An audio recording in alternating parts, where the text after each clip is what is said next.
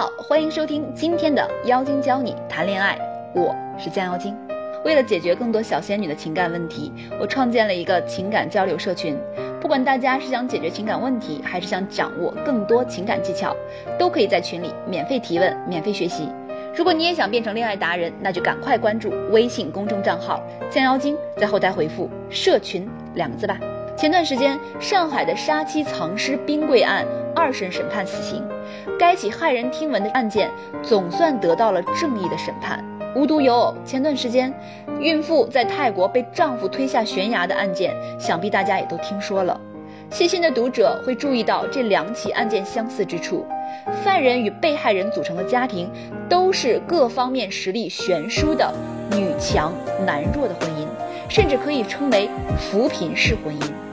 冰柜藏尸案被害人杨丽萍是上海一所重点中学的教师，月收入万元左右；而犯人朱晓东职校毕业，没有稳定工作，家境更是远不如妻子。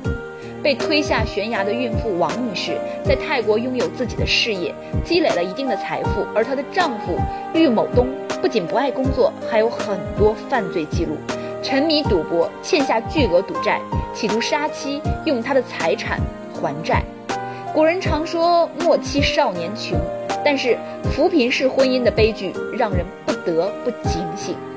也许我们认为七仙女与放牛郎只是活在故事里的佳话，真实的世界往往令人胆寒。当然，扶贫式婚姻扶的不仅仅是经济上的贫，而是包含了各方各面的贫，例如精神、外貌等等方面。这些扶贫到底存在着怎样的风险呢？一经济上扶贫，轻则谋财，重则害命。韩国三星公主李富真就是经济上扶贫的婚姻受害者。身为三星集团总裁千金的李富真，是韩国最富有的女性，可她却偏偏爱上了一个小保安，不顾反对嫁给了他。然而丈夫任幼宰空降三星集团任高管，却丝毫不懂感恩，不仅不学无术，还出轨、家暴成性。离婚时还企图从妻子身上吸走一点二万亿韩元，约七十二点二亿人民币，天价离婚费呀！当初追求豪门之女是真诚以待还是别有用心，也就不得而知了。但无论真爱的例子是有多么迷人，都改变不了扶贫式婚姻的风险。你不知道那个口口声声说爱你、说不介意差距的人，到底是人是鬼？你以为的真爱，也许只是虎视眈眈你的财产。正如三星公主和被推下悬崖的孕妇，起初怎么也没想到，一旦涉及到财产，枕边人怎么就变了模样？二，精神上扶贫，长期的差异导致矛盾激化。上海冰柜杀妻藏尸案的当事人夫妻就是活生生的例子。妻子杨丽萍从小品学兼优，温柔善良、阳光。相比之下，丈夫朱晓东则好吃懒做，性格阴郁。杨丽萍富有爱心，喜欢小动物，朱晓东则不以为然。在妻子面前，他是自卑的，他会删掉妻子微信里的男性，自己却与其他女性来往。长期的生活与观念的差异，以及自卑心理，就像一颗隐埋藏在他的心里，只需一个小小的导火索就能够爆发。精神扶贫式婚姻，例如一方有上进心、独立自主、健康阳光，另一方好吃懒做、啃老，甚至酗酒赌博。